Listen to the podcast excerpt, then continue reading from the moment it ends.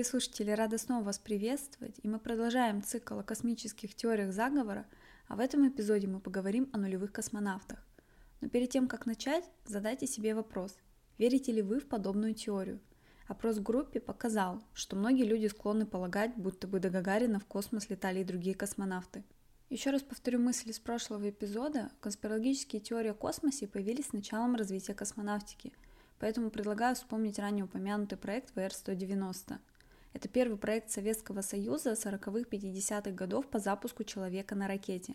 По официальным данным, проект не был доведен до цели, хотя некоторые сторонники конспирологических теорий утверждают, что неудачные пилотируемые полеты первых космонавтов по проекту все-таки были совершены в конце 50-х, и до Юрия Гагарина несколько советских граждан отправлялись в суборбитальные и орбитальные полеты. Как утверждается, при этом все они, кроме одного, погибли. Согласно секретному постановлению советского правительства от 13 мая 1946 года, в Советском Союзе было начато развитие ракетной отрасли. Еще до этого осенью 1945 года группа Тихонравова-Чернышова в НИИ 4 ракетной техники Академии артиллерийских наук в инициативном порядке стал разрабатываться первый проект стратосферной ракеты ВР-190. Также по некоторым данным он назывался проект «Победа». Для вертикального полета двух пилотов на высоту до 200 км на основе немецкой баллистической ракеты Фау-2, та самая А4, которую я упоминала в третьем эпизоде. Для дальнейшей реализации проект был передан в ракетно-космическую корпорацию «Энергия», где под руководством Королева начались работы по выполнению полетов высокоорганизованных животных для оценки комплексного влияния факторов, которые будут воздействовать также на человека. На более сложных крупных ракетах были проведены три серии суборбитальных полетов собак – 1951 году на ракетах Р-1Б и Р-1В. В 1954 по 1957 год на ракетах Р-1Д и Р-1Е.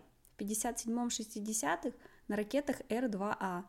22 июля 1951 года на высоту около 101 километра летали собаки Дезик и Цыган, которые стали первыми в истории животными, совершившими успешный суборбитальный космический полет. По официальным данным, проект не дошел до стадии полетов людей и был отменен как неперспективный, ввиду развернувшихся в энергии в конце 50-х годов работ по созданию орбитального пилотируемого корабля спутника «Восток». Проект был строго засекречен, конструкторы ученые и даже собаки были под псевдонимами. Хотя впервые сведения о первом проекте ВР-190 Тихонравова-Чернышова как о чисто теоретическом были опубликованы в начале 80-х годов – Информация о его практической реализации энергии и первых полетов собак на ракетах была официально раскрыта только в 1991 году. Такая секретность купе с практически отработанными геофизическими ракетами Р-5А, а также заявления некоторых источников и западных разведок и аналитиков стали причиной рождения конспирологических утверждений, что проект не был остановлен на полетах собак, и что в 1957-1959 годах с частотой более чем раз в год были предприняты завершавшиеся авариями и потому не объявленные пилотируемые суборбитальные полеты. Впервые информация о нулевых космонавтах, космонавтов отряда 0 называли тех, кто был якобы отправлен до Гагарина в космос, но запуски оказались неудачными, стала распространяться в зарубежной прессе в первые годы космической гонки. Слухи о ракетной программе Советского Союза появлялись все чаще и обрастали подробностями – так, в 1958 году о катастрофе аппарата, запущенного с полигона Капустин-Яр, сообщил Герман Оберт. За правдоподобность истории он, конечно же, не ручался, потому что получил информацию по собственному утверждению с третьих рук. Сенсационный материал вышел в американской газете 10 ноября 1959 года с якобы засекреченной записью Королева с космонавтом Белоконевым за 1957 год. В 1959 году итальянское информационное агентство написало о гибели нескольких советских космонавтов. За сенсационным заголовком тоже не нашлось достоверных источников. Таковым выступал некий высокопоставленный чехословацкий коммунист. Согласно статье, жертвами суборбитальных полетов в конце 50-х годов стали Алексей Ледовский в 1957 году – Терентий Шиборин в 1958 году. И самое интересное, что в каких-то источниках его имя значится как Сергей. А следующими были Андрей Митков и Марья Громова в 1959 году. В том же году Марья якобы отправила в небытие космический самолет. Одними из самых интересных документов стали записи переговоров советских космонавтов с командованием на Земле, якобы перехваченные итальянскими радиолюбителями братьями Ахилл и Джованни Джудика Кордильови. Надеюсь, так это произносится.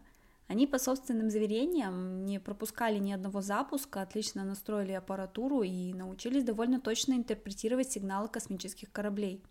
Им с единомышленниками даже удалось создать сеть подобных станций по всему миру.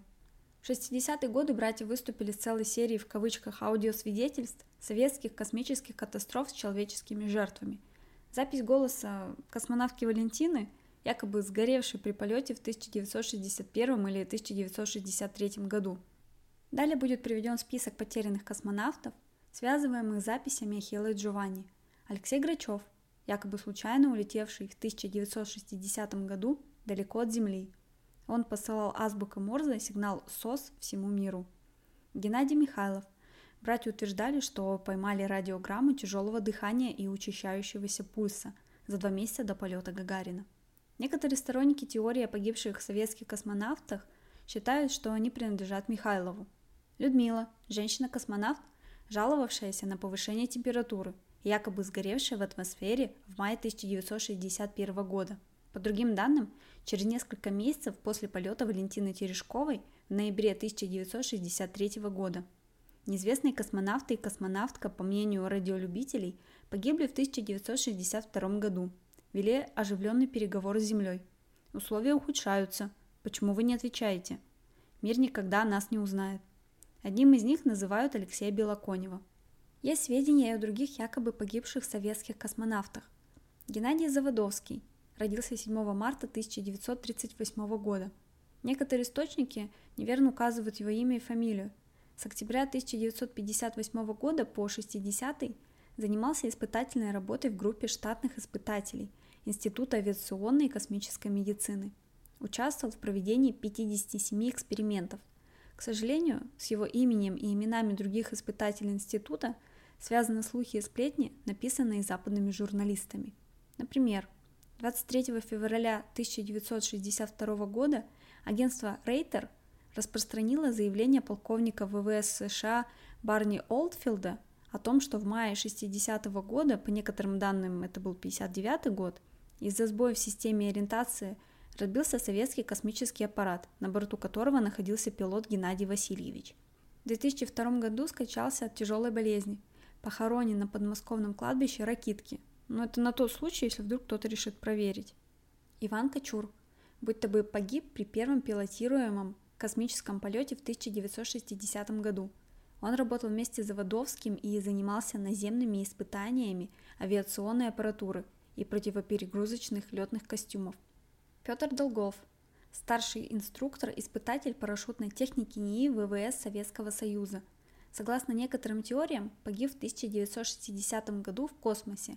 Однако 1 ноября 1962 года во время испытаний совершил прыжок со стратостата «Волга» с высоты 28 километров и погиб из-за удушения в стратосфере. Андрей Микоян и его напарник по слухам, советские космонавты, погибшие в ходе секретного полета на Луну в 1969 году. Из-за отказа автоматики они якобы пролетели мимо ее орбиты. Несмотря на большое количество названных имен, эти списки далеко не полные. Конспирологи называют другие фамилии, а также говорят о неназванных потерянных космонавтах. Одним из самых правдоподобных кандидатов в нулевые космонавты считается Владимир Ильюшин, советский летчик-испытатель, в западной литературе обсуждается версия, что Ильюшин за несколько дней до полета Гагарина совершил космический полет на корабле «Россия» и вынужденный совершить аварийную посадку на территории Китая. Вероятно, данная история связана с автомобильной аварией, произошедшей с Владимиром Сергеевичем 2 июня 1960 года и последующей реабилитацией в Китае. Поползли слухи, что полет Гагарина и вовсе устроили для отвода в глаз от этого провала – Позднее теорию дополняли новыми подробностями. Говорили, что Ильюшин не смог катапультироваться и после жесткой посадки год провел в плену в Китае. А Гагарина в 1968 году устранил КГБ, чтобы тот не проболтался об этом. Убедительных доказательств правдоподобности истории о нулевых космонавтах нет. Имена Белоконева, Кочура, Грачева, Михайлова и Заводовского попали в список погибших только потому, что увидевшие заметки о них в советских газетах 1959 года, журналист по ошибке принял летчиков-испытателей за будущих космонавтов. Белоконев умер в 1991 году, а в интервью журналисту Ивану Голованову подтвердил, что никто из вышеназванных не входил в отряд космонавтов. Все они лишь тестировали высотное оборудование. Нулевая космонавтика была невозможна и по техническим причинам – Например, в советских ракетах Р-5А, использовавшихся для суборбитальных полетов в 50-е годы, грузовой отсек был слишком мал для человека, на них летали только собаки. Например, Мишка и Чижик 28 августа 1951 года, Рыжая Джойна 24 мая 1957 года, Пальма и Пушок 21 февраля 1958 года – и они все действительно погибли при неудачных запусках, но были и другие собаки. Эти другие беспилотные полеты, возможно, принимались за трагические экспедиции неизвестных советских космонавтов. Вылет на транслунную траекторию, как утверждали братья, в 1960-х годах для советских ракет был попросту невозможен. Не было тогда и космических кораблей, способных взять на борт более одного космонавта. Они появятся только в 1964 году – Самая же главная проблема записи братьев – тот факт, что ни на одной другой радиостанции на Земле такие сигналы не регистрировались. Даже зарождавшаяся система обороны НАТО с очевидно более мощным оборудованием ничего подобного не зафиксировала, хотя в условиях холодной войны неудачи Советского Союза стали бы пропагандическим оружием. Ряд критиков также заявляет, что у братьев просто не могло быть необходимой радиоаппаратуры для перехвата переговоров и показаний приборов – Дыхание и сердцебиение экипажа никогда не передавались по аудиоканалам, отправлялись на Землю в виде числовых данных. Сами же космонавты на записях игнорируют требования протоколов и терминологию советских ВВС, так что братья, вероятнее всего, сделали подделку. На чем же вообще основаны слухи о потерянных космонавтах? Слухи о заговоре руководителей советской космической программы были настолько сильны, что это влияло даже на восприятие реальных событий. Например, в книге рекордов Гиннесса за 1964 год в качестве первого космонавта был указан Владимир Ильюшин, а не Юрий Гагарин. А в 1967 году, после катастрофы «Союза-1», ходила байка о том, что погибающий Владимир Комаров со слезами прощался с женой и ругал советскую систему. Все дело в том, что космические работы в Советском Союзе проводились в строжайшей секретности. Например, долго хранилось в тайне имя Сергея Королева. О том, что летчик готовится стать Космонавтом могла не знать и его семья. Даже собаки, участвовавшие в испытаниях, имели псевдонимы, что я говорила ранее. О некоторых реальных провалах и трагедиях действительно старались не распространяться, но слухи о них все равно расползались и обрастали невероятными подробностями. Так было с неудачным стартом миссии к Венере в феврале 1961 года, о которой я как раз-таки говорила в третьем эпизоде. Известны засекреченные случаи гибели советских космонавтов.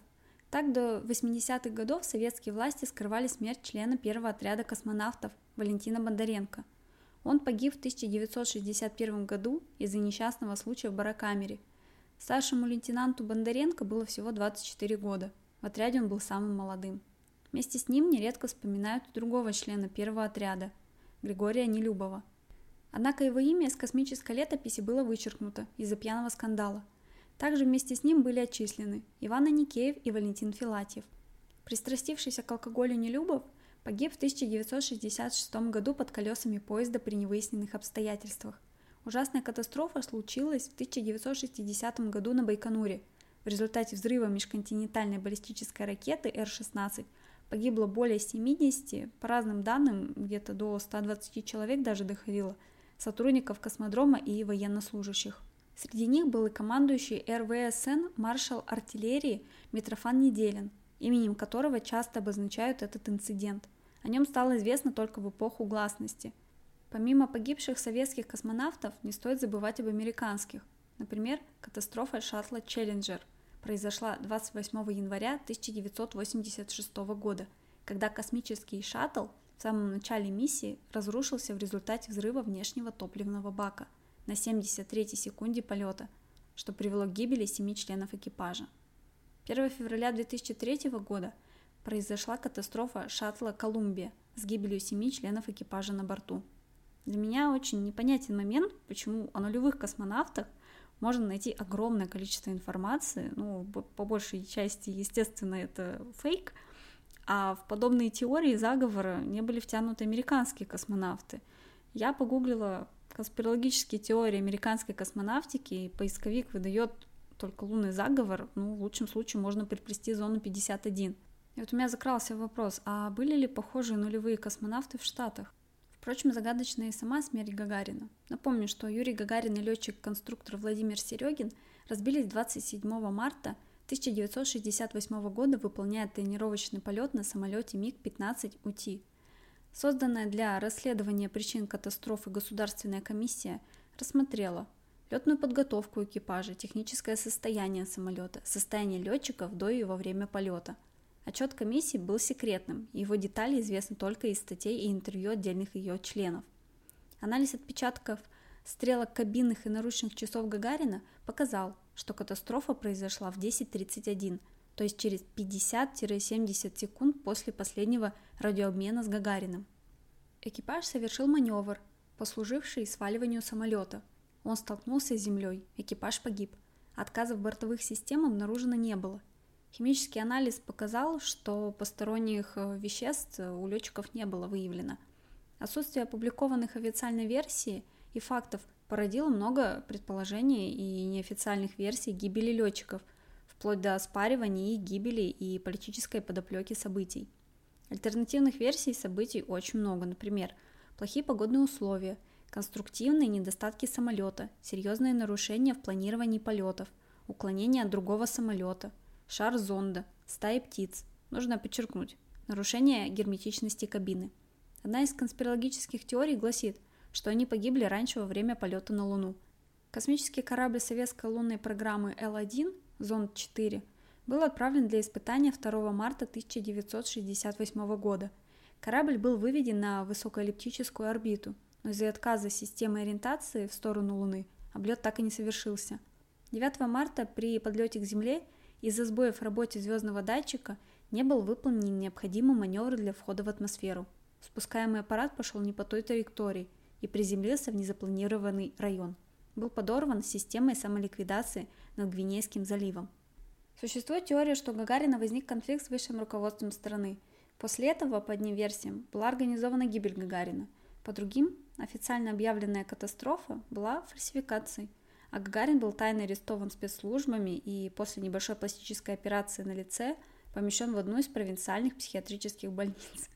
Честно говоря, я вообще не знаю, как комментировать эту теорию, это очень смешно.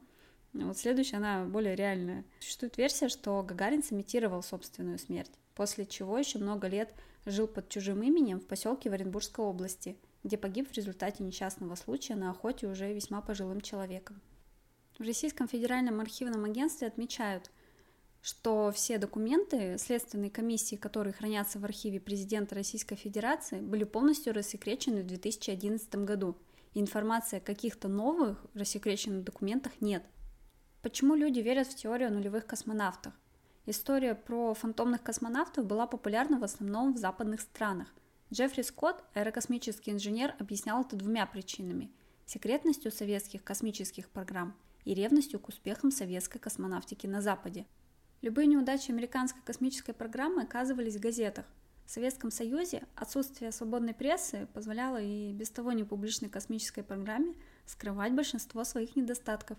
Ракетная техника и космические полеты были одними из самых передовых технологий, поэтому на Западе было ощущение, что в советской программе случались такие же неудачи, как у НАСА, но о них просто не сообщалось.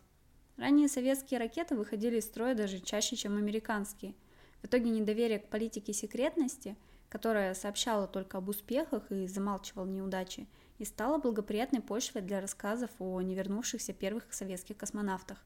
И напоследок, существует теория, что Буран все же был пилотируемым. Спасибо, что дослушали эпизод. Буду рада вашим оценкам и комментариям.